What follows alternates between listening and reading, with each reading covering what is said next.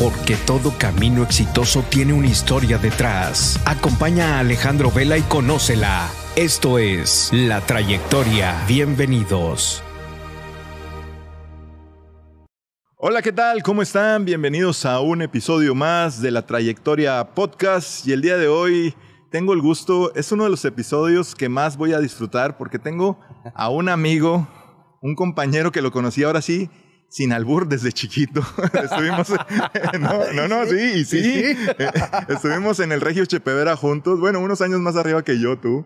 Eh, Sí. bueno, Luis Carlos Ortiz Rivera, ahorita sigo con la entrada. Luis Carlos Ortiz. Hola.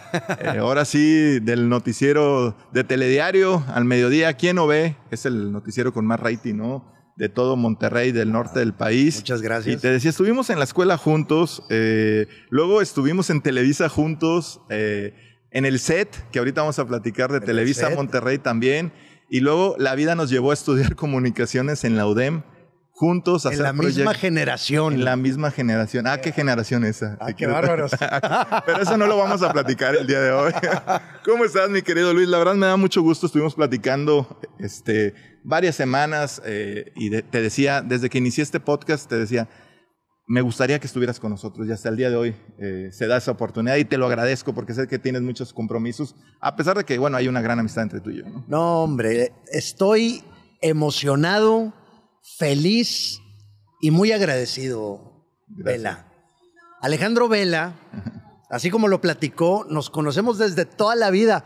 Yo creo que donde más la amistad así fue en la UDEM, ¿verdad? Sí, en la carrera de En la comunicación. carrera, pues es que oye, todos los días, toda una carrera, todos los, porque cada, todos los semestres, el, todo el grupo va junto, ¿verdad? Así es. Entonces, este, me siento, te digo, feliz y muy honrado de que me hayas considerado para tu podcast, que es un exitazo. Entonces, estoy muy gracias. agradecido. Muchas gracias por invitarme. No, hermano. Estoy feliz de estar aquí, Vela. Muchas gracias de tomarte estos minutos y vamos a platicar un poquito tu trayectoria, que vaya que es extensa. Este, primero decirte que me da mucho gusto el éxito que estás teniendo con la licenciada María Julia, el ya comió compañero, el Tigres y el Rayados, todo eso ha servido para que la gente los voltee a ver y, y- y no es por nada, no es porque estés aquí conmigo, pero es un éxito ese noticiero, la gente está pendiente y, y bueno, eh, ven mucho a la licenciada, te ven mucho a ti y, y te protegen mucho a ti también.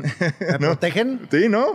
¿Cómo, cómo que me protegen? Sí, sí, o sea, en el, en el noticiero de que, te, de que estés ahí, cuando estuviste faltando, la gente te pedía que regresaras, este, ya es que estuviste enfermo un tiempo. Ah, ah, sí, ya, es a ya, lo ya, que me refiero. O sea, que la, siempre, la gente te pide mucho, ¿no? Oye, pues sí, yo eso lo quiero agradecer porque eh, me lo pasan mis hermanas, Moni. Oye, mira lo que está diciendo la gente, mira, porque yo no estoy así como que al pendiente, ¿verdad? Y entonces, muchas gracias también por ese apoyo Así es. eh, moral, apoyo de, de- oye, de- en todos los aspectos. Y también estoy muy agradecido por eso, porque eh, se siente muy bonito, como que siento que es puro amor, ¿no? sí, la puro verdad. amor, porque tú sabes que yo soy bien apasionado con lo que hago. Tenemos un trabajo de carrera que ahorita les vamos a platicar. Sí, sí, sí. Y cómo, qué- la pasión con la que hacíamos cada trabajo, cada proyecto, esa sigue. Entonces, todo lo que hago yo en mi vida, lo hago porque estoy convencido de que quiero hacerlo, porque me gusta, porque ya, ya no estoy en, en una etapa en la que, híjole, lo, lo voy a hacer por compromiso, ay, lo voy a hacer por esto, ay, lo voy a hacer, no. O sea, nada más hago lo que quiero y lo que me gusta, y cuando hago lo que me gusta, lo hago con pasión. Y, y estar ahí, esa pasión es puro amor, puro amor que yo entrego todos los días a mi trabajo, a la gente, a la responsabilidad de dar las noticias, al profesionalismo, puro amor, puro amor, puro amor. Y como, si- como que siento que ese amor Sí. se regresa. Sí, y eso no tiene precio. O No lo pagas con no- nada. No lo pagas con nada. Pero detrás de todo ese amor y ese regreso, como dices, hay muchos años de carrera de Luis Carlos Ortiz que me consta. Que de hecho vamos a iniciar ya la trayectoria de Luis Carlos. 15 de diciembre de 1973. Ahí nací. Naces en el obispado, ¿no? O bueno, vives en el obispado toda la vida. Yo me acuerdo haber ido a tu casa varias veces a hacer proyectos, a, a lo mejor algunas veces a, a jugar. Pero aunque yo sé cómo eras de niño, platícale a la gente cómo era Luis Carlos Ortiz de niño. Oye, fuiste a mi cumpleaños de, de que hice en el, en un boliche. Ah, claro. ¿Verdad? Sí, Con sí, tu sí. hermano también, ahí estaban los dos. Ese, yo creo que cumplí ahí unos 6, 7 años. Más o menos. Sí, qué bárbaro, Vela. Así nos conocemos de toda No, la no, vida. pues estás hablando hace 30, ya voy a, me voy a balconear, hace 39 años. Si dices que fue hace 7. Oye, yo nací en el hospital, la maternidad Conchita. Conchita. Llegué de madrugada bien tarde y hasta la fecha. Así, te quedaste acostumbrado a llegar tarde. Como a eso de las 3, 4 de la mañana, mi mamá como a las 8, 9 le empezaron a dar los dolores. Ok. Y llegaste a las 4 de la mañana y dice, no, Luisito, me hiciste batallar. Pues igual que en secundaria y la prepa y todavía la carrera. Es, que sí. llegaba, llegaba bien tarde. Y en aquellos tiempos no había celular. Bueno, en mis tiempos, porque tú eres más chavo que yo. Sí. En mis tiempos no había celular, pero ya llegó un momento en el que yo buscaba un teléfono para comunicarme con mi mamá sobre todo. Mi papá también, pero con mi mamá. Y decirle, oye, estoy bien, ¿eh? Ahorita voy para la casa, me retrasé por esto, por lo otro. En media hora llego, en una hora llego. Pero siempre llegaba bien tarde. Sí, sí, sí. Pero bueno, ya en el trabajo eso se fue corrigiendo, ¿no? ¿O No, todavía? claro. Sí, ya. Sí, bueno, porque tuve un lapso, digo, vamos a ir por partes, Sí, pero sí. tuve un lapso de 13 años que entré a las 5 de la mañana de domingo a domingo, o sea, todos los días 13 años. Bueno, sábados y domingos eran a las 7, pero pues da lo mismo levantarte a las 3.45 que a las 4.45, ¿verdad? Como que eres de madrugada. Ahí pues no tienes de otra más que todas las pachangas, bodas, cumpleaños, carnes asadas, eh, reuniones familiares, tienes que decir en cierto momento, ¿saben qué? Con permiso me tengo que ir porque mañana me levanto a las 4, ¿verdad? Sí, esa época que si quieres ahorita llegamos a ella. Sí, Vamos sí. a platicar primero de, de la infancia. Te, te decía, ¿cómo, ¿cómo fue la infancia? Eh, eh, muy, tienes dos, dos, dos hermanas, ¿no? Tienes dos hermanas. Sí. este, y tu infancia fe- feliz, alegre, siempre, ha- siempre ha sido así. Yo, yo te recuerdo con una sonrisa siempre, ¿eh? A pesar de que... Sí. Sí, sí, ¿no? Siempre ¿Sabes? muy feliz. Que, eh, porque tuve mucha suerte, Ok. tuve mucho amor, tuve unos padres excepcionales, excepcionales, pero así de que tú, oye, te pegaban, te esto, te lo, o sea, con nada de cosas malas, puro amor, pura felicidad, puro disfrutar. Mis hermanas son otros dos amores, las adoro con todo mi corazón. Una, Silvia, es un año menor y Laurita es 10 años menor. Ok. Y también me llevo con ellas Muy bien. eh, extraordinario. Entonces, la verdad es que tuve muchísima suerte, porque sí, sí, Vela, toda, toda, toda mi niñez la recuerdo con mucho amor, mucha felicidad, mucho cariño. Sí, sí, estoy muy agradecido con la vida porque fue una niñez bien bonita. Aparte que a, a- a mi papá, mi papá trabajaba muchísimo, muchísimo, muchísimo. Eh, primero ven- eh, en empaques de cartón titán, calderas Mirgo, era un vendedorazo, se convirtió en una estrella. Es más, llegó un momento que decidió independizarse y poner su negocio propio porque vendía tanto que los jefes no le pagaban las comisiones porque era demasiado. Le decían, no, no te puedo dar tanto. Ah, caray. Entonces, oye, una vez otra vez otra vez, llegó un momento en que, digo, ¿sabes qué? Mejor me voy a poner a vender yo lo mío, ¿verdad? Ujú. Puso su negocio y le fue, pero un exitazo tremendo.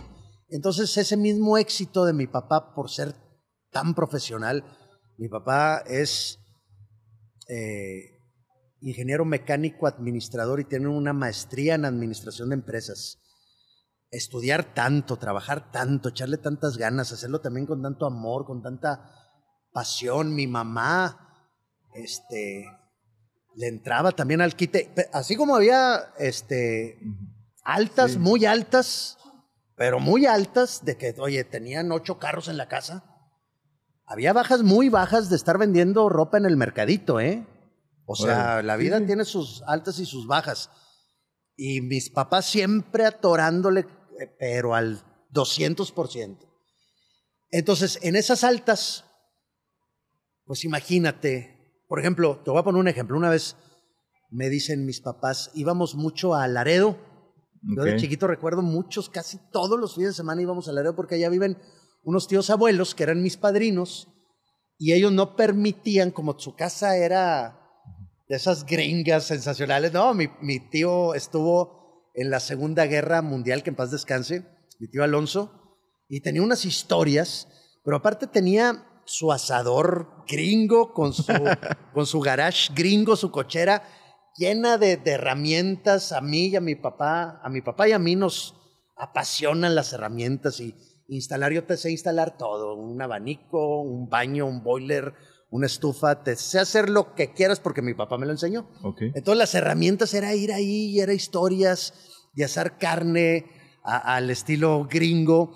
Bueno, una vez, eh, no me acuerdo qué tienda, era un supermercado, yo supongo que era Walmart o eh, no sé, HB. Gigante. Aquella época, ¿te acuerdas? Allá, allá en Laredo, era Laredo, ah, Texas. Laredo. En- entonces me dicen, oye, ¿qué quieres que te traiga Santa Claus? El ATT, que es la tortuga que sale en la nieve del Imperio Contraataca, Ah, ya. Sí, sí. o el halcón milenario de Han Solo. Eran unas cajotas de este tamaño las dos. Entonces yo chiquito las veía. Como viajábamos tanto a Laredo, antes de que salieran las películas aquí en México, porque ahorita se estrenan mundialmente al mismo tiempo, pero en mis tiempos, Sí, en nuestros tiempos. en nuestros tiempos, tardaban años en llegar a México Claro. y que se estrenaran. O sea, salía la Guerra de las Galaxias en Estados Unidos y se tardaba cinco años, tres años en llegar aquí a México. Sí, sí, recuerdo. Entonces yo conocí todos los monitos de la Guerra de las Galaxias desde antes que la conocieran aquí todos, todos mis amigos, ¿no? O, o bueno, lo- pues sí, porque iba, íbamos muy seguido, entonces yo veía y me, me gustaban mucho los monstruos siempre, y entonces empecé a tener, acabé con todo lo de la Guerra de las Galaxias, todo lo tenía, Vela. Nomás me faltaba la nave de Luke Skywalker. y- bueno, entonces me dice mi papá, ¿qué, qué es que te trae a Santa Cruz? Y yo estaba así.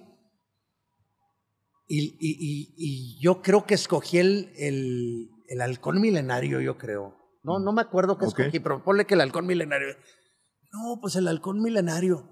Oye, pues que Santa Claus me trae el halcón milenario y mis papás me regalan el ATT. El ATAT se llama, AT-AT. AT-AT. Sí, sí, sí, la tortuga de la nieve. Entonces recibí en la misma Navidad las dos. Imagínate mi, Sí, tu gran Navidad. mi felicidad era inconmensurable. Claro, totalmente. Entonces así recuerdo toda mi niñez lleno de, de- de viajes, de juguetes, de amor, de cariño. Tuve mucha, mucha, mucha suerte. Y estoy muy agradecido con la vida. Y trato bueno. de, Sí, y lo de proyectas. devolverlo a Luisito, a Rosita, a mis hijos, ¿verdad? Sí, y totalmente, ¿eh? y lo proyectas, eh, esa alegría que la gente a veces dice, ¿a poco Luis Carlos es tan alegre? Este, Pues sí, sí lo es, o sea, así como lo ven el, el día de hoy, vaya que yo lo conozco, eh, transmites mucha positividad, la verdad. Bueno, eso es gracias a mi papá. La verdad, este, y mucha alegría y bueno, vamos a seguir platicando. En la escuela, yo recuerdo, no éramos de la misma generación, pero primaria y secundaria eras medio serio, ¿no? ¿No? Y muy inteligente. En primaria, Y secundaria, ¿no? en primaria era... Muy aplicado, muy aplicado. Ah, ya en secundaria ya no, ya te perdiste ahí. Yo creo que, que en primero secundaria empezó, empecé a irme al lado oscuro, en segundo ya estaba Ese con lado un pie oscuro, adentro. yo sé y por dónde va. tercero, y en tercero de secundaria ya era otro Luis Carlos Ortiz. En tercero. Pero toda la primaria sí fui muy aplicado, era de los que estaban sentados poniendo atención en clase, todas las tareas, las calificaciones, que se las debo a la licenciada María Julia, se las estoy prometiendo desde Ah, no ¿sí? sé cuántos años. Yo se los puedo conseguir, Se licenciado. las voy a, se las voy a llevar del regio.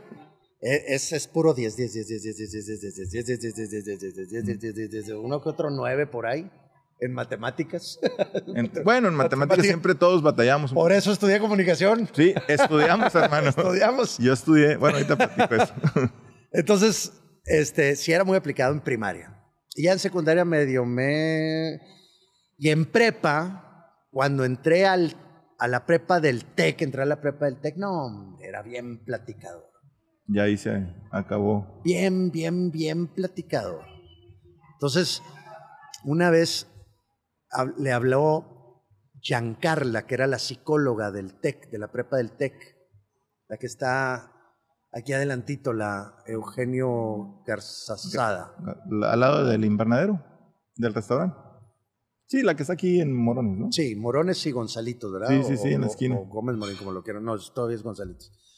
Bueno, entonces le habló, le habló la psicóloga y le dice, es que le hablamos por dos cosas, porque su hijo, está, está mal que yo platique esto, pero que, que según esto tenía un IQ no sé qué, Mm. Alto superior no sé qué. No, no, pues muchas gracias.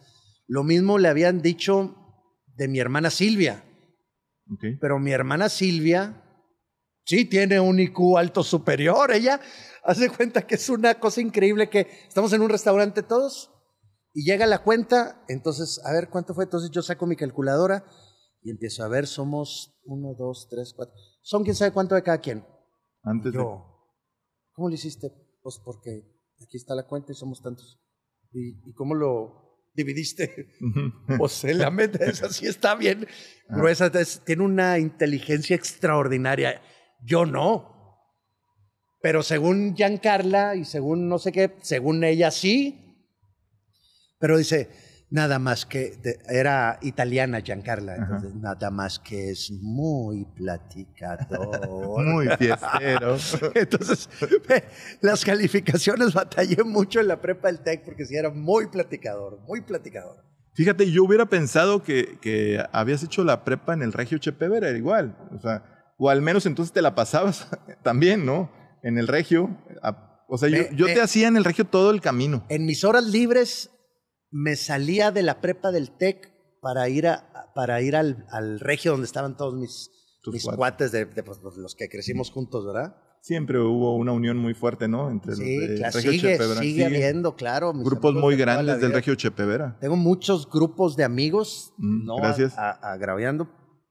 Eh, eh, entre ellos, mis amigos con los que crecí toda la prim- preprimaria, prepri, primaria, secundaria y pues la prepa, porque tengo me salía y es fecha que nos seguimos viendo. Este fin de semana varios vienen de otros lugares. Uno está, uno vive en Cancún, otro en McAllen, otro anda, es piloto aviador y anda por todo el mundo. Van a venir y nos vamos a juntar este fin de semana todos. Ah, mira, pues ahí me, me los saludas a todos. Claro. Y quería preguntarte, Luis, ¿en qué momento tú decides o descubres más bien es la palabra que vas a ser comunicador? O sea, ¿ya desde niño sabías que, que ibas por ese camino? Cuando yo estaba muy chiquititito, yo recuerdo que yo quería ser inventor. Yo inventaba puras cosas, creaba puras cosas.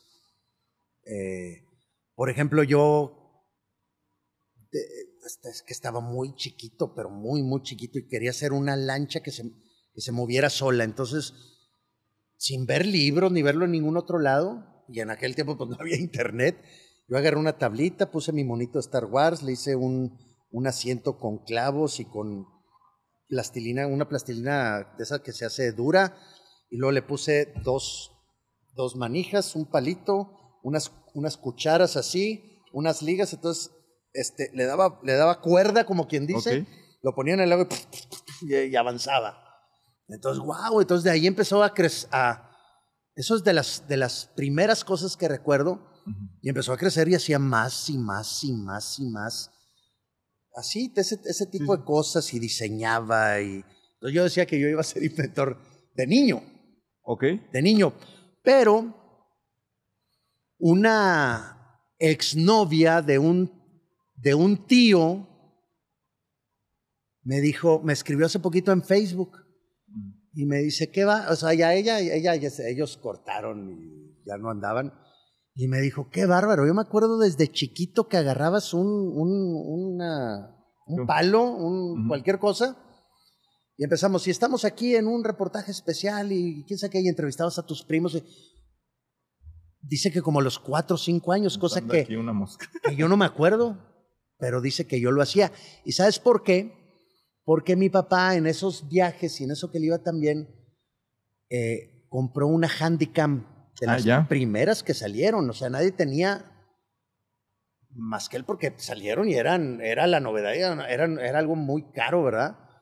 Entonces era increíble poder hacer televisión o, o una película o algo así con un aparato que compraste Cuidado. este, que, se, que se mueve nada más, o sea, ¿cómo se dice? Cuando es portátil. Sí, sí. Era algo increíble, increíble cuando salió. Entonces, este, cada vez que, que grabábamos, porque yo por lo general lo grababa él. Mi papá entrevistaba a toda la familia, o sea, eran reuniones familiares y él entrevistaba a toda la familia. Y toda la vida yo vi eso. En Navidad, él agarraba también, haz de cuenta, este, este bote, nunca tuvo un micrófono de verdad. ¿No? Y vamos a empezar con la repartición de regalos y todos los niños nos poníamos en primera fila como si fuera piñata, Como maestro de ceremonia. como maestro de ceremonias. Ok. Y este bonito regalo es para, y así empecé, y yo todo eso, así crecí. Aparte de lo, lo que dijiste, la positividad, él toda la vida lo vi leyendo libros de superación personal, Mm. de positivismo, de, de- de Ok. ese tipo de cosas. Libros que me heredó y que ahorita están en mi casa y que ya me los aventé todos, pero te estoy hablando de un librero. Enorme. No sé cuántos libros serán, unos 200 libros a lo mejor. Se los echó todos él y me los eché todos yo. Y siempre, me, mira, me dijo, este libro habla de esto y esto y esto, porque en la vida, bla, bla, bla. Entonces son las dos cosas que yo siempre vi de, de chiquito, aparte de lo trabajador, lo profesional, lo amoroso, o sea, eso es con lo que yo crecí. Mi mamá con unos valores y una guía extraordinaria. Y yo creo que del lado ese que te estoy diciendo, de- como maestro de ceremonias y como entrevistador, se, se me fue dando. Ok. Y luego súmale que muy chiquititito iba, venía yo del Regio caminando y me invitaron para participar en el folleto de, de Soriana, uno de esos folletos, y para Como posar modelo. como modelo. Ok. Y ahí empecé, y luego me hablaron de otros anuncios, y luego anuncios de televisión, y luego de los anuncios de televisión me hablaban, y yo no estaba en ninguna agencia, pero me hablaban y me hablaban y me hablaban y me hablaban. Y llegó un momento en el que uno de los camarógrafos, me dice, oye, soy esposo de una productora de Televisa. Este, ¿Te acuerdas el nombre del campo? vente, vente a hacer, vente a hacer un, un casting, porque van a, van a hacer un casting para un programa de videos. Ok. Y quedé en DOS Internacional. Salieron Alberto Benita, y no me acuerdo con quién estaba. Y, nos quedamos Mónica, una chavita del TEC y yo. Entonces, entonces como que la vida me fue llevando por ahí. Y ahí llegas. Fíjate, no te vas a- ya nos estamos adelantando mucho. Sí, ya Pero me- ese, es que ese yo- yo me- programa. Yo me, No, empiezo, a bien, yo me empiezo a ramificarme la E. Oye, y aquí traemos una. hazte para Digo, acá, la hazte para acá, por aquí, Luis. La gente que vea que nos está viendo por YouTube, tenemos una música que, no- eh, que está invitada aquí. Que, bueno, eh, bueno, pero aquí no es tu casa ni es mi casa, sino que es el, estamos No, sí, que es- aire libre. estamos Es en, comprensible, ¿verdad? es en Top Golf, que les agradecemos, sean patrocinadores de, del podcast. Y bueno, vamos a hacer un pequeño. Está hermoso paréntesis. aquí, oye. ¿Te gusta el golf? Eh, me, me encanta el golf y me encanta Top Golf.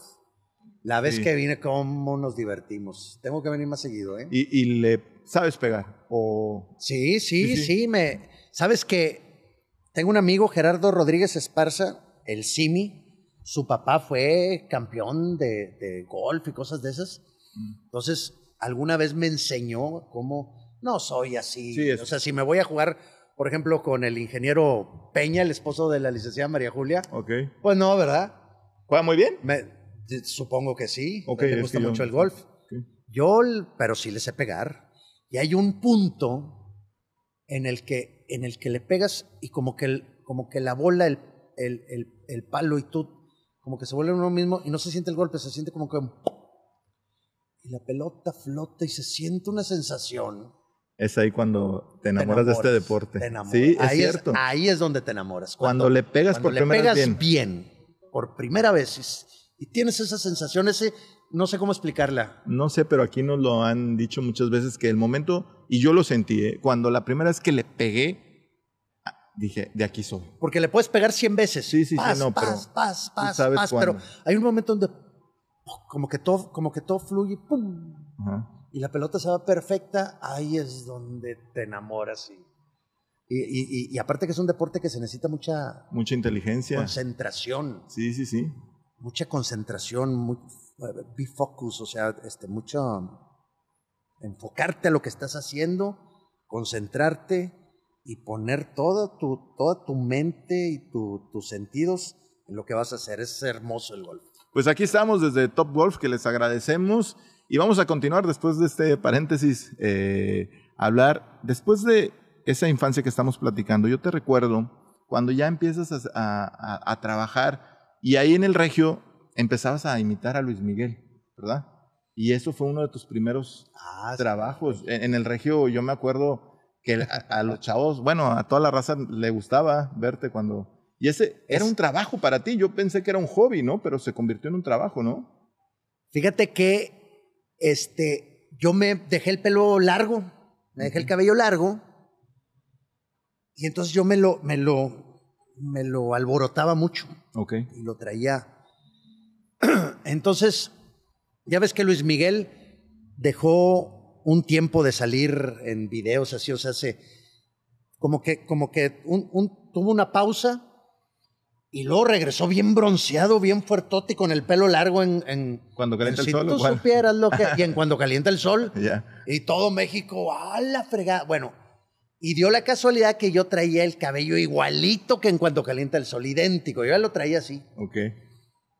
Entonces de ahí, pues das de cuenta, yo también me lo revolvía mucho, pero de atrás, no, no, no acostumbrada de adelante.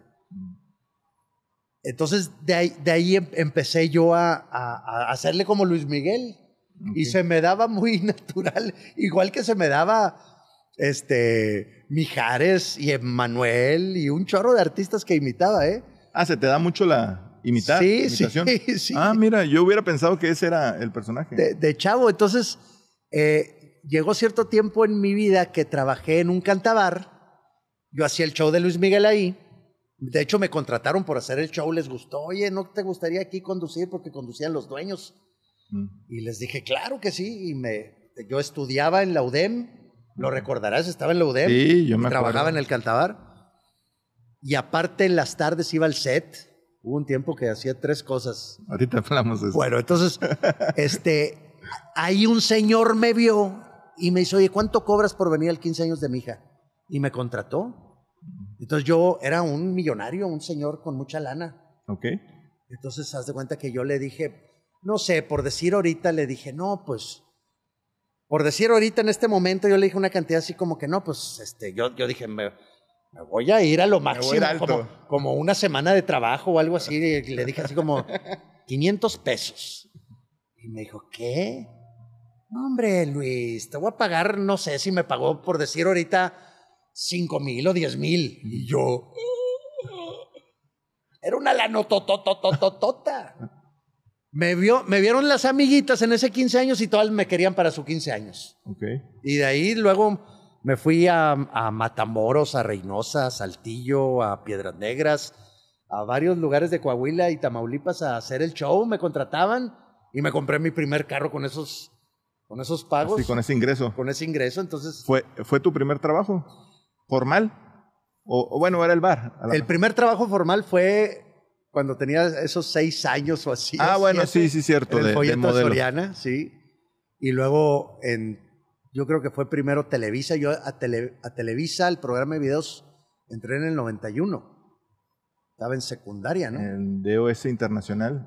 No, En era el- más de prepa, ¿no? Te voy a decir estaba en porque, prepa. porque sí, en prepa, en prepa. a lo mejor no lo recuerdas, pero yo fui el coordinador de ese programa, de DOS Internacional. No, hombre. Yo era el coordinador, yo ya estaba en Televisa.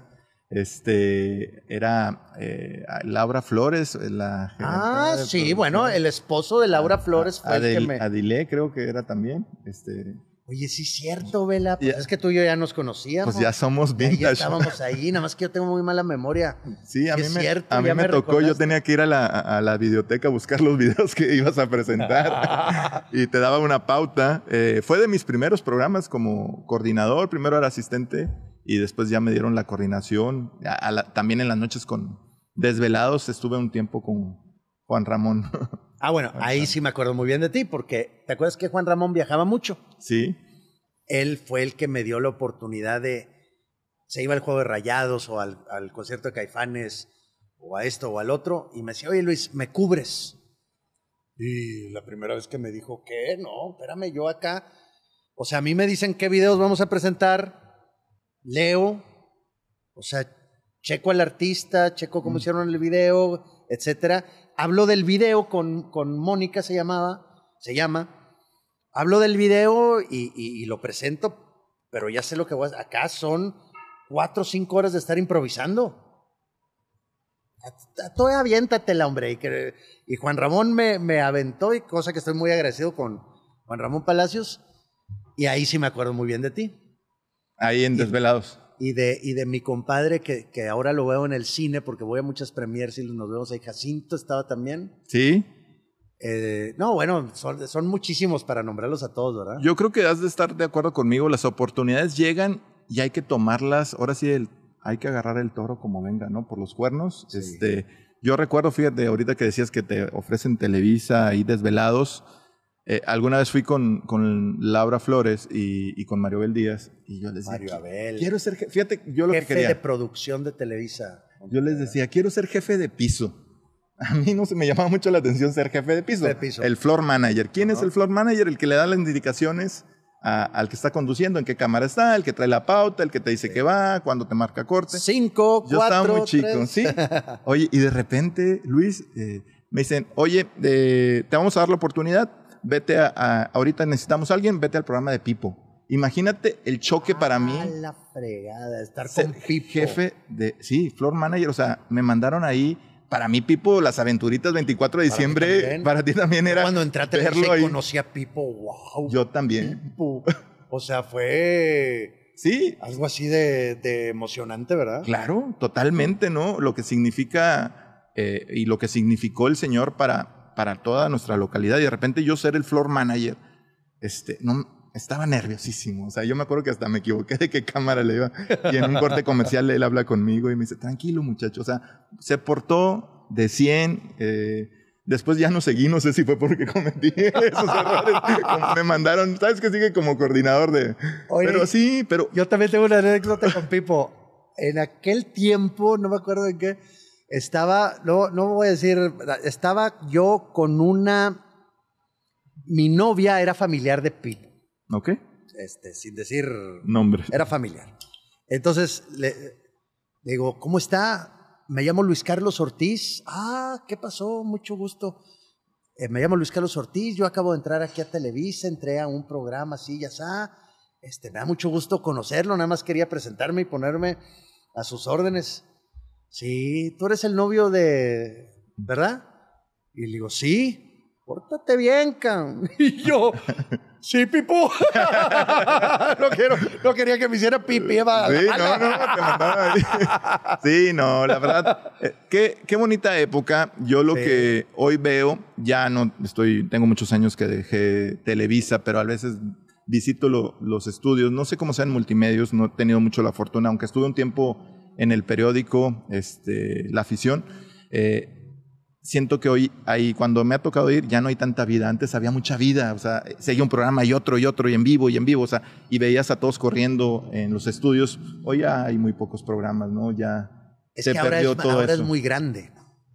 Por ejemplo, Multimedios es muy grande. Tiene mucha programación. Se hacen programas para Houston, para Saltillo, para aquí, para allá, para Cuyá. Se ve, hay programas en toda la República y plazas en toda la República.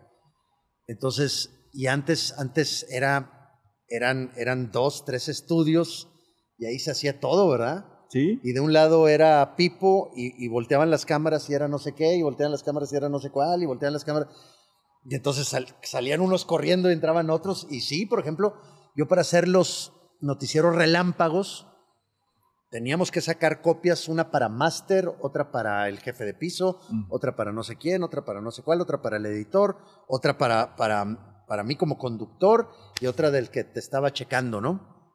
Entonces, ahí vas corriendo a entregar todas las copias porque no había nada de que te lo mando por la compu o No, por era por Entonces, son las hojas, era un, un, un proyector donde alguien le hacía así con las manos para el teleprompter. Sí, Era un proyector. sí. Y era en máquina de escribir todas nuestras Sí, no era como el control de ahorita que vas moviendo el teleprompter Sí, sí, como sí. si fuera un iPad, ¿no? Entonces, entonces sí era, sí era, sí había mucha vida, muy, era muy diferente. Era muy Y diferente. arcaico. muy diferente a lo que se vive hoy. Pero bueno, vamos a llegar ya a la época de los medios de, de comunicación. Tu primer contacto, dices, es de OS Internacional. Sí. De ahí, eh, entiendo, te vas a- al set de Televisa, hablas con Mario Bel Díaz, ¿no? Sí. Mario Bel Díaz y, y ahí somos compañeros. Fíjate que yo ya estaba, como te decía, coordinando y a mí Mario Abel me dice que tengo que ir a- al set de Televisa Que tienes que que. ten- sí, que tenía que ir a, a tomar las clases. Yo, a mí, sinceramente, no la acabé. Este, yo creo que fue uno o dos semestres lo que estuve. Yo no lo acabé, honestamente. Yo fui a Este, pedir que me becaran en, en, el, en, en el set. O sea, fui, yo, yo fui a pedir que me dejaran estudiar gratis. Porque en DOS nunca cobré. Ok. Entonces yo dije, no, no me lo, me lo deben, dos años y medio, tres años que estuve en DOS, no me lo, no me lo paguen, páguenme con una beca en el set. Y me, y me dijo Mario Abel, ¿cómo que no, nunca cobraste? No, no, no, señor. Date de alta, cobra tu lana porque ahí está, y estás becado en el set. Entonces yo, wow, Sí, me llegó la lana bien Pues qué bueno. Y, aparte el set te ayudó a, a después que estuvieras en Una extraordinaria escuela, ¿no? escuela, aprendí muchísimo ahí, sí, de por sí, en la UDEM, este, y, y ya trabajando en la tele, pero ahí aprendí muchísimo más con eh, Francisco Oliver, que en paz Sí. descanse, qué bárbaro, qué maestrazo, y todos los maestros de ahí, todos, todos, sin excepción alguna. Estaba Trini ahí también. Trini, mi, ma- mi maestra de actuación extraordinaria, el maestro de cine, que el cine me apasiona, extraordinario. Todos, todos, todos, unos maestrazos, todos. ¿Sabes a quién recuerdo también del set? No sé, no de esa época, pero a lo mejor más adelante y que estuvo en Televisa, hoy es director de noticias de a Víctor. Víctor Martín. Víctor Martínez. Estuvo en No, Televisa. es un maestrazo. Eh, Sí, sí, le mando un saludo a, Víctor. Estuvimos en deportes inclusive Sí, a mí- en algún momento. A mí no me toca, no me, no me tocó como maestro, pero tengo amigos que me dicen, no, no, no, maestrazo, Víctor Martínez. No, y, y- Sí, sí. y- y no se necesita platicar, se ve en la tele, se ve en cambio, se ve con su trabajo diario, ¿verdad? Sí, Que totalmente. Se la sabe todas, todas. Sí, y ahí él, a lo mejor mucha gente no lo recuerda, pero él inició en Televisa y después Sí. se va. Bueno, sí, muchísima gente, ¿no? Como también de multimedios a Televisa se dan esos cambios. Y, y bueno, después de ahí, del set, estás todo el tiempo ahí y llega Noticieros Relámpagos, que fue tu primera oportunidad como dando Ah, noticias, ¿no? En el set, de ahí del set, me llevan a un casting para noticias, quedo y me dieron la primera oportunidad en un noticiero relámpago, de esos que duran un minutito, dos minutos. Dos, tres minutos. Sí. Sí. Pero ¿a qué trabajo hay detrás de esos dos, tres minutos, no? Sí, y luego ya eran varios eh, al minuto, al día, o sea, me aventaba, pues no sé cuántos, pero me aventaba varios noticieros. Entonces, ¿Llegaste a tener mucho, mucho trabajo. ¿Llegaste a tener un noticiero como compañero de alguien o sea, eran puros relámpagos Sí. en Televisa? Eso no recuerdo. Era Buenos Días de los Sábados con Silvia Nava. Ya. Ahí estábamos tres, cuatro horas, no me acuerdo cuándo, cuánto duraba. Estaba Alvarado Ginesi, de, Eh, de Eduardo Al- Eduardo, Sí. eh, Silvia Nava y este, mi amigo, de, eh, él está ahorita, estaba en el noticiero de la mañana de Azteca.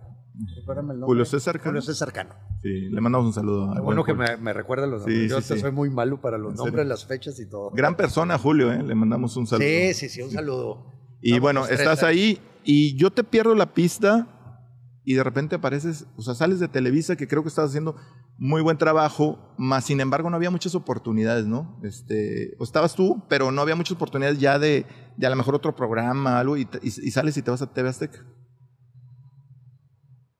Sí, es que quedamos la mamá de Luisito y yo.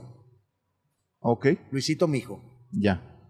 Quedamos, quedamos para conducción de noticias. Ella estaba en Imagen del Mundo con Gregorio Martínez. Yo estaba en los noticios que te digo, todo el día ahí en los Relámpago. Relámpago y en Buenos Días de los Sábados. Y no me acuerdo cuántos años llevábamos. Y nos hablan, nos hablan de TV Azteca, nos ofrecen, o sea, no, no me acuerdo si nos doblaron o triplicaron el, El suelo. el sueldo, un ofrecimiento así que, que los, nos íbamos a casar y los dos, este, con, con esa lana, pues órale, ¿verdad? Y hablamos con Gilberto Marcos, se portó un caballerazo como lo es, y nos dijo que mucha suerte, que nos fuera muy bien, y nos fuimos a TV Azteca. Y ahí ya yo en TV Azteca tenía también los, las 7 del 7, que eran como relámpagos, todo, todo el día, y el noticiero de mediodía. Ok. Eh, Era, era, estaba yo solo en el noticiero de mediodía. También estaba el fin de semana con Leti Benavides. Y estuve un tiempo en la mañana con Leti Benavides. Pero estaba Luis Padua. Eh, Leti Benavides, qué bárbaro. Un saludote también a Leti. A todos, a todos, a todos los compañeros, un saludo. Los, los aprecio mucho a todos. Sí, totalmente. Vas haciendo grandes amigos durante el camino. Los dejas de ver, más sin embargo, pues recuerdas con mucho cariño Sí, a toda la gente que está, ¿no? En Televisa, el que te da la oportunidad de noticias, me imagino que fue el licenciado Sael Sepúlveda, que era el director, el gerente Exacto. de noticias. Sí, eh, me hicieron el casting. Cuando quedé, yo estuve. La mamá de Luisito entró luego, luego a- al noticiero y yo me quedé redactando un año y aprendiendo y haciendo. Y yo le redactaba a Maru Lozano y a, y a Gilberto Marcos y a este y al otro y al otro y al otro y al otro. Eh, y hasta él me, me- ya cuando iba yo a entrar al aire, todos los días iba a su oficina, una hora, y me enseñaba la entonación, la manera correcta de redactar, el uso del diafragma, cuando hay un, última hora, todos los días me estuvo enseñando y enseñando y enseñando y enseñando mucho tiempo, muchísimo tiempo hasta que entré al aire. Una gran preparación, ¿no? De- Hasta de el. Sepúlveda es un profesionalazo. de- profesionalazo. Sí, fíjate. Profesionalazo. Esas, Oye. esas palabras no, que la noten. Oye, fíjate que tengo una anécdota con el licenciado Azael. Un, a mí de repente los chavos de, de deportes, eh, yo estaba haciendo las prácticas, porque después de eso me mandan a deportes y hacía prácticas y, y bueno, obviamente sábado y domingo pues todos quieren descansar. ¿Y, Ajá. ¿y quién quiere cubrir? Pues yo, porque era el, el primer, yo vengo sábado y domingo a las 12 horas si quieren, o sea, no hay problema. Y ellos tomaban el descanso, ¿no? Sábados y domingos. Yo un domingo que llego de los primeros está la parrilla de lo que tenía. A las 7, maratón de no sé qué, a las 9 vas y cubres el, el tenis y así. Y decía, a las 7, enlace en vivo, noticiero. Y yo, como que enlace en vivo? Pues yo jamás había... Y bajo con él, estaba licenciado en un domingo. Y le digo, Lick, aquí dice enlace en vivo, este, no sé si, si alguien lo va a hacer. ¿No puedes o qué? Ah, Así, así. No, claro que puedo. ¿Sabes cómo está, Luis? Yo, o sea, yo creo que todos los que entramos la primera vez en vivo, el nervio es... ¿O no te pasó a ti? la primera claro, vez que entras en vivo es un nervio que después lo vas controlando, pero, hijo, a mí me temblaba todo. Yo recuerdo esa vez que... Y me dice, en paz descanse, la galleta, que, que es alguien que queremos mucho, que me dice, agarra el micrófono con las dos manos, muchacho. Por ahí se va a ir toda... Y sí, fue una de las sí, técnicas. el galleta, como no, me tocó mu- muchos años. Fíjate que, aunque yo me tocó practicar un noticiero, o sea, el, Sí. el- el noticiero relámpago, una y otra y otra y otra y otra y otra vez. O sea, yo daba el noticiero como si estuviera al aire, pero era una práctica. Aunque lo hice mil veces, al momento en el que ya sabes que estás realmente al aire la primera vez, claro que te pones Sí. nervioso aunque lo hayas hecho mil veces, ¿verdad? ¿Cuánta gente te- es, es como hoy las redes sociales, ¿no? ¿Cuánta gente te está viendo? Sí, sí, sí, es una responsabilidad tremenda. Ya después, ya como tú dices, Sí, ya agarras la vas. ¿Cuántos años ya en la comunicación? en la comunicación, no sé, en la tele 30, cumplo 30. 31 este junio. Pues estás hablando de tu primer noticiero relámpago en la tele o, bueno, ya- de, de OS Internacional estás hablando. Ya este, junté todo porque como no tengo la fecha exacta, nomás sé que entré a Televisa en junio, en el 91, ¿Ok? y luego entré a Noticias casualmente en junio, pero del 96. Ujú. Y luego entré a Telediario Mediodía en eh, el 11, creo que es el 11 de junio, 22, no 11. Aquí, lo tengo anotado en mi celular. 11 de junio es, el, es, es, es mi fecha en la, que, en la que es mi festejo todo. Ok. O sea, la, la de Telediario Mediodía. Entonces, en, tele- en este junio del 2022 cumplo 31 años en la tele, este, del 96 a ahorita en noticias y 11 años con la licenciada María Julia. Ahora sí que toda una trayectoria. ¿no? Y también de que entré a multimedios, que son 16 o 17. Tengo que checar las Sí, fechas. no, no, pero gran trayectoria, mi querido Luis. Y bueno, sales de TV Azteca, te vas un tiempo a Cancún, ¿no? A vivir. Sí, este, estuvimos en TV Azteca, ya después que nos separamos, eh, y, sucede ahí un, lapso en mi vida en el que, en el que no podía ver a Luisito, etcétera. Eh, se ponen las cosas medias feas, me enfermo muy grave, que casi me muero. El, el resumen es que si yo peso ahorita 100 kilos, llegué a pesar 69, 68 por ahí. O sea, me fui para abajo bien gacho, me enfermé de los pulmones como no comía y así. Me atacó un virus y me enfermé y me fui para abajo. Y luego me fui a Cancún y allá, allá como allá pude respirar por primera vez bien. Pude dar un suspiro profundo por primera vez después de no sé cuántos años. Eh, me quedé allá y me quedé un año. ¿Haciendo? Pues es que como vivía en la casa de unos tíos, mis tíos vivían allá, mi tía Pati, mi tío Alberto, y mi primo Betito se vino a estudiar su carrera aquí a Monterrey. Entonces su cuarto estaba ahí, pues solo. Sí, sí. Ya, y, y- y- y ahí me pude quedar con ellos. Yo les dije que si me rentaban y no, no me rentaron, me dejaron quedarme a vivir ahí gratis. Entonces yo era muy, muy independiente, como quiera. Yo me compraba mi comida, mis cosas, tenía todos mis ahorros y era muy ra- raquítico. O sea, muy, era, era, me voy a gastar esto al día. Eh, en comida, en todo. Tenía un presupuesto diario del dinero que tenía en total ahorrado. Y luego ya cuando se me fue, cuando ya se me estaba a punto de acabar, me invitaron a trabajar en un antro que resultó que el dueño también era dueño de un gimnasio, me entró, me dejó entrar gratis al gimnasio Ok. y, y- y de ahí, de ahí sobrevivía en- trabajando en las noches, pero nada más trabajaba jueves, viernes y sábado, creo. Entonces toda la, todo el resto de la semana Pura fiesta. era pura playa. Era, era, era literalmente, siempre lo digo, cuatro horas de gimnasio. Era cuatro horas de playa, cuatro horas de gimnasio y cuatro horas de cocobongo. Y como Todos no los te días gusta, entraba el cocobongo. No te gusta la fiesta. Agarraba, Pero, agarraba una, una tirita de esas que estaban tiradas y me la pegaba y entraba. Ah, la pulsera, dices. Sí, una vez venía del gimnasio con mi mochila y entonces le dije al guardia, oye, este, déjame entrar al baño. No se puede, no puedes entrar al baño, tienes que buscarle por otro lado. Digo, déjame entrar, vengo en el camión, en el ruta 1, ya no aguanto, no aguanto, vengo desde el gimnasio y tomo un chorro de agua, por favor. Dije, es más, te dejo mi mochila para que veas que voy a regresar. No, está bueno, pásale, ándale. Entonces subí al baño y me di cuenta que había un chorro de, de todo incluido tiradas. Pues hay, hay adultos mayores que, que entran, ven, ven Spider-Man y se, y se salen, no se desvelan o nomás conocen y se van. Y se las arrancan, ¿verdad? Entonces agarré una y me la puse así y que me la pego y que... ¡Oh! Descubriste la magia. Entonces al día siguiente, eh, da- dame chance otra vez de ir al baño. y otra vez, y otra vez, y otra vez, y otra vez, y otra vez.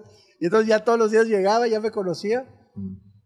Y entonces yo creo que los, los del Cocobongo pensaban que yo era millonario o algo así.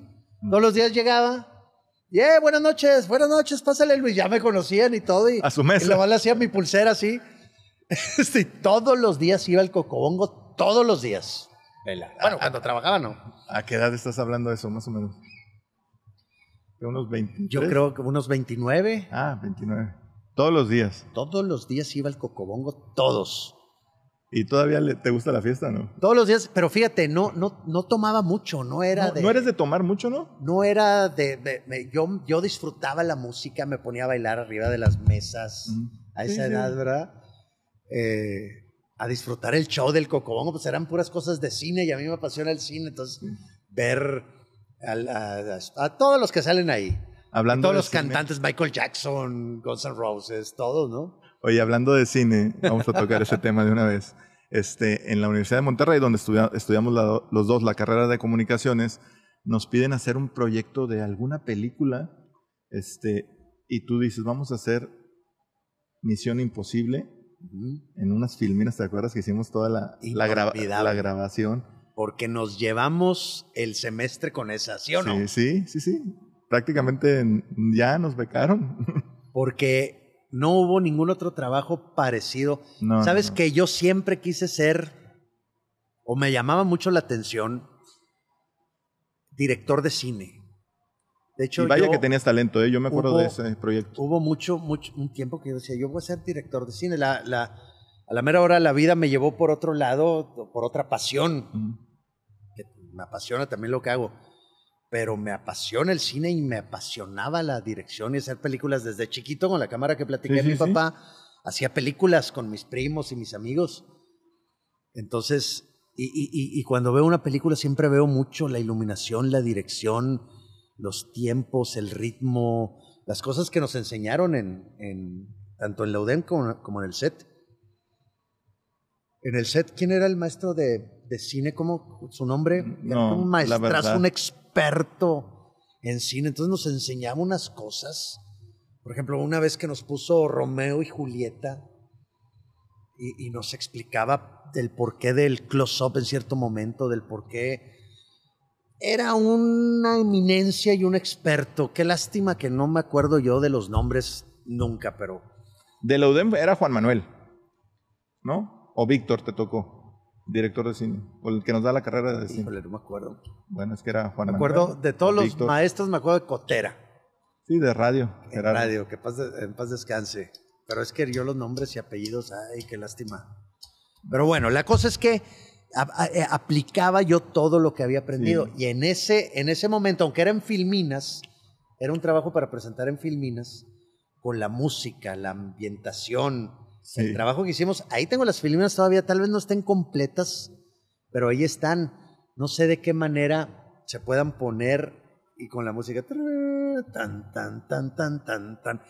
Era el pedacito donde Tom Cruise baja paz y queda colgando, ¿verdad? Sí, sí, sí. Y entonces. Y la teníamos que actuar también. Sí, entonces tú, tú, eras, tú eras el que, el que ¿Te con una acuerdas? cuerda me bajaba porque en la película es todo automático, pero tú eh, Sí, en, sí. en- en la de esta tú me bajas, ¿verdad? Y luego Sí, te- sí. viene una rata y te muerde y no sé qué. Una rata que hicimos Todos se de reían, yo me acuerdo. Sí, de plastilina. Y eran fotos, ¿no? Entonces ahí yo bajaba y realmente parecía que estaba colgado, ¿no? En la, en la foto. No estaba colgado, era puro No, cuento. no, no. Incluso, incluso se ve cuando le hago así, se ven mis pies y mis pies eran falsos, ¿verdad? La verdad que fue, no es porque, pero fue un gran trabajo. O sea, Un gran trabajo. se recibieron muchas felicitaciones por parte de varios maestros. Y como dices, prácticamente ahí exentamos el año. Sí, sí, ¿No? sí, sí, nos fue muy bien con ese, con ese trabajo. Qué padre, lo, lo voy a sacar para disfrutarlo juntos, Vela. Oye, vamos a llegar a la época ya de multimedios. ¿Llegas en qué año a, multimedios? En el 2007. 2007. entré. Sí. Eh, ¿A noticiero fin de semana o A el Express de las 5 de la mañana.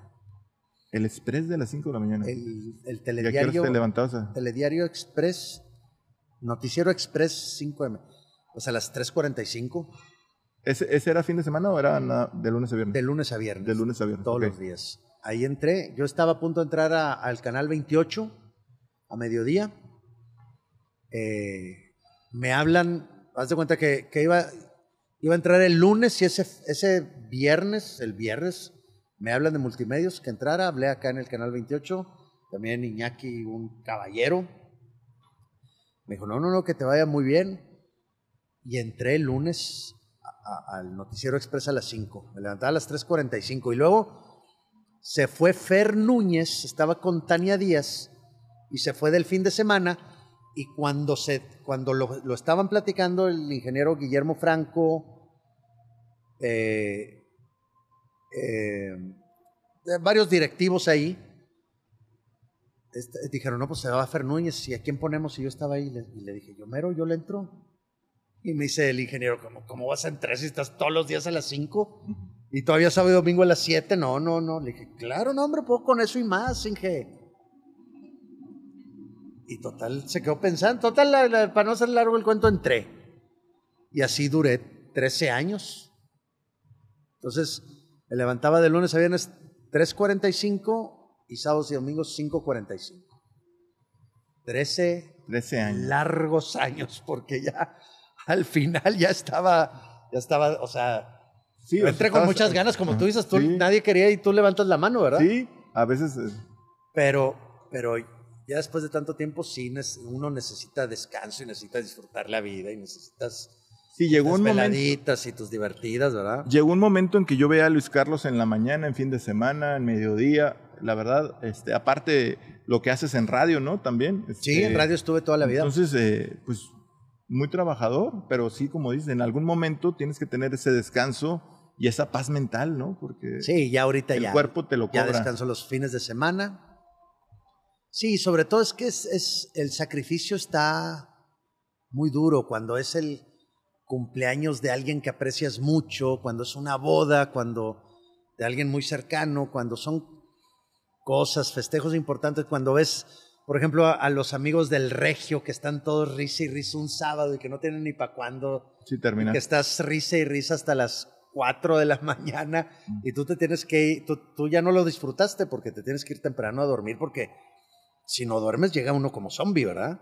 Así es. Entonces tienes que llegar a dormir y respetar tu, tu trabajo y tus horarios para, para hacerla, si no, no la haces porque, o sea, porque no tienes cuándo recuperar. Sí, O sea, dijeras tú, bueno, el fin de semana recupero. No, o sea, no hay cuándo recuperar.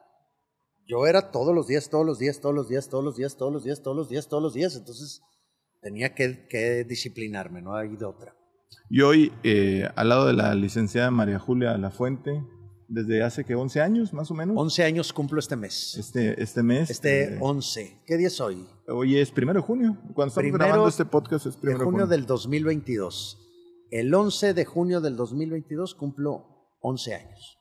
Y la verdad, una gran pareja que han hecho al aire. eh, es el noticiero, Gracias. como te lo decía al principio del podcast, eh, pues más visto, ¿no? Sin lugar a dudas. Y esa, el ya comió compañero, el tigre y el rayado, este, cosas que hay. Antes, y tú has de estar de acuerdo conmigo, como que el dar noticias era muy formal. El traje, el- y como que no te podías, ¿no? Salir. Sí, y creo que han roto Era ese. muy cuadrado. Era muy cuadrado. Muy cuadrado. Y, y- y eso ha sido un gran éxito. Han roto ese esquema de que de repente entras eh, tú bromeando con algo de rayados, este, el ya Sí. comió, el que te aventaste de... ¿Te acuerdas que, que te aventaste también en paracaídas? En paracaídas, que Sí. real, real. En un noticiero como que la gente se saca de onda porque estábamos acostumbrados, al menos los, los de nuestra edad, a ser muy formal en un noticiero, ¿no? Sí, así nos enseñaron. Así era. Pero es que se, se si de por sí ya era un formato diferente el telediario Mediodía con la licenciada, porque si tú ves, acabamos de pasar una grabación donde la licenciada dice, no, eh, no compañero, pues espero que no sé qué, o sea, medio bromea, pero muy formalita, muy así, todos, jajaja, o sea, muy, era muy, todavía era muy cuadrado hace poquitito. Pero se s- comenzó a hacer otro, ot- se empezó a hacer otro formato. Ahorita, haz de cuenta que, que, que no, no puede haber un reclamo de que, oye, espérate, es un noticiero, o sea, de parte del público, que tiene todo el derecho, pero si a mí me dicen, oye, espérame, es que es un noticiero, no es un, o sea, sí es un noticiero, pero es otro formato de noticiero. Porque, o sea, no es que sea yo. Tú, por ejemplo, me ves de 8 a 10 en Milenio Televisión, es a nivel nacional, Muy formal. estoy muy formal, estoy muy serio. Estoy, estoy como toda la vida en, en- Mm. en los noticieros Sí, de sí, toda la vida. O sea, yo sé cómo es un noticiero formal, no es que me esté, no es que esté, esté haciendo las cosas mal porque no, No, sepa, o rompiendo ¿verdad? las reglas. Es que es otro formato. Claro. Es otro formato, es muy diferente Milenio Televisión que radio, que Telediario Mediodía e incluso que Telediario Matutino, Telediario Nocturno. Yo cubro a Josué Becerra y es otro noticiero. He, he estado en la noche, en el horario del Arqui, y es totalmente diferente a mediodía, ¿verdad? Sí, Es otro público, es otro formato, es otra cosa, es otro. Cada noticiero tiene lo suyo y Telediario Mediodía, así es. No, y, y ha sido un, un éxito. Y esa sección de ya comió compañero, realmente sí le entras a todo. Sí, Sí, sí te gusta todo tipo de comida. Como no sabes. Pero haces mucho ejercicio. Pero imagino. también voy dos horas diarias al gimnasio. Ok. O sea, dos horas diarias de lunes a viernes desde los 16 años que dejé el básquetbol. Cuando entré a la prepa, yo en el regio éramos puros hombres. Mm. En secundaria salgo y dejo, yo estuve de tercero, de primaria, tercero, secundaria en básquetbol. Me meto al TEC. Y entonces yo con las muchachonas quería. Sí, sí. Entonces me metí al gimnasio porque yo estaba demasiado flaco. Mm. Pero flaquito, flaquito, flaquito. Tenía los bracitos así, todo flaco, las piernas flacas, todo flaco. Entonces me meto al gimnasio, duro, y desde entonces no he dejado el gimnasio dos horas diarias. O sea, desde tercero de primaria yo hago ejercicio dos horas diarias. Toda mi vida ha sido así. ¿Y hoy eres feliz? ¿Hoy eres feliz con tu trabajo, con haciendo ejercicio, dando las noticias? ¿Hoy estás completo, estás pleno? Yo creo que soy más feliz que nunca. Ok. que no se confunda desde, desde niño con la historia que platiqué de joven, o sea, de adolescente, de joven, de adulto y ahorita a mi edad, que no se confunda con que, o sea, no, no, no puede ser toda tu vida feliz y toda tu, o sea, toda tu vida bonito, no es así. Claro que tengo problemas, claro que tengo deudas, claro que tengo Sí, sí. este, desaciertos, fracasos, muchísimos fracasos, muchísimos fracasos. Claro que tengo tristezas, pérdidas, como todo el mundo. Todo el mundo tenemos nuestras historias tristes, todos. Claro. Pero yo en vez de, de irme para abajo, como una vez ya lo hice, yo me voy por el otro lado. Todos tenemos, siempre que estamos en una de esas situaciones que acabo de decir, negativas, uno tiene dos caminos, ¿verdad? Mm. Te- o, te agüitas y, y te vas para abajo, o, o- o agarras el toro por los cuernos en la vida y para adelante, al frente y adelante y para arriba. Y ese es el camino que siempre tomo. Entonces, ahorita, con, con mis hijos. Rosita, que la adoro, Luisito, que lo adoro, con mis padres, con mis hermanas, con mi familia en general, en, en- con, con mis amigos, como tú, Vela, como Gracias. todos mis grupos de amigos, que, que también soy muy afortunado en tener tantos grupos, en mi trabajo, con los noticieros que tengo, con lo que hago, cuando voy de maestro de ceremonias, que me encanta ir de maestro de ceremonias a un evento para una empresa, lo que hago en redes, eh, las cosas que me gustan, como el gimnasio, como ir al cine con mi novia, disfrutar conciertos, disfrutar eh, una noche de antro bailando y disfrutando y riéndonos y platicando, viendo una película, soy más feliz que nunca porque así lo empujo yo, así lo, así hago que suceda. Aunque haya muchas, ahorita hay muchas cosas malas Sí. muchas cosas malas, muchas. Pero se, se van, se van enfrentando una a una. Las que no puedes hacer nada al respecto, pues, ni modo, las que se puede hacer las resuelves. Pero no por eso me voy a agüitar y me voy a... O sea, yo decido... La, la decisión más importante que puede uno tomar en la vida es ser feliz. Entonces, todos los días tienes la oportunidad de decir, hoy decido ser feliz, porque ser feliz es una decisión, no es de las cosas que te pasan. Tú me puedes platicar la tragedia más horrible de una familia, de una persona. Yo te puedo platicar tragedias horribles en mi vida, pero yo decido ser feliz. Y esa decisión es, yo creo que es de los aprendizajes más valiosos que he tenido en toda mi vida y ojalá que si alguien ahorita lo está escuchando le sirva. Se puede decidir y puede ser feliz decidiéndolo y poniendo todo de tu parte, ¿verdad? O sea, coopera, compadre. Claro, claro. Y sabes que eres una persona que lo proyecta. O sea, la gente a lo mejor pen- pensaría, pues no le pasa nada malo a Luis Carlos, porque tú siempre proyectas esa alegría en cuadro, fuera del cuadro. Ahorita que llegaste aquí a Top Golf, o sea, la gente se te acercaba y la sonrisa que te dijo una muchacha, eh, ¿qué, qué te mencionó cuando íbamos en las escaleras? Y tú siempre con la sonrisa, no me acuerdo, tan guapo como en la tele. Ah, ¿Te acuerdas? Muchas gracias. ¿Te acuerdas que te dijo así? sí, sí me dijo. Y, y bueno, pues siempre también has tenido esa fortuna, ¿no? Que a lo mejor no nos tocó a nosotros eh, el galán que, que, que siempre, pues tú te has distinguido por eso, ¿no? No, no, creo que sea eso. Se me hace que Y transmites la alegría. Si mezclas las dos cosas. Trato de ser bien lindo. no, es que llega un momento en que te das cuenta que, que cuando ibas a los bailes y ponías tu cara para, Para ligar. para ligar y empezabas a hacer ridiculencias, llega una edad en la que te das cuenta que con una sonrisa consigues 400 mil veces más. Así es. Una sonrisa sincera, un- una... En la, en la tele, mi papá me dijo, la tele es una radiografía, mijo. Si tú le mientes a la gente, si eres falso, si, si intentas aparentar algo que no eres, si actúas, si haces, si, si, te, si, si dices esto, si dices lo otro, la gente te lo va a clachar todo en el momento porque es una radiografía. Entonces tienes que ser tú mismo, tú real, así como eres.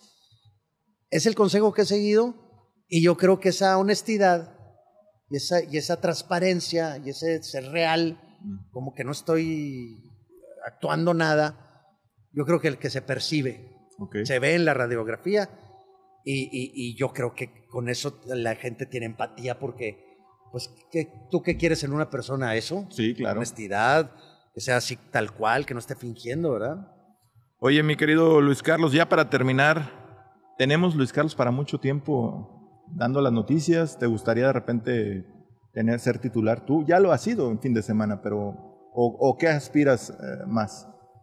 Sí, este, muchas veces en muchos noticieros, incluyendo en multimedios, he estado de titular. El fin de semana, Sí. en Milenio, es- he estado solo, es, Milenio es nivel nacional, en horarios Premio.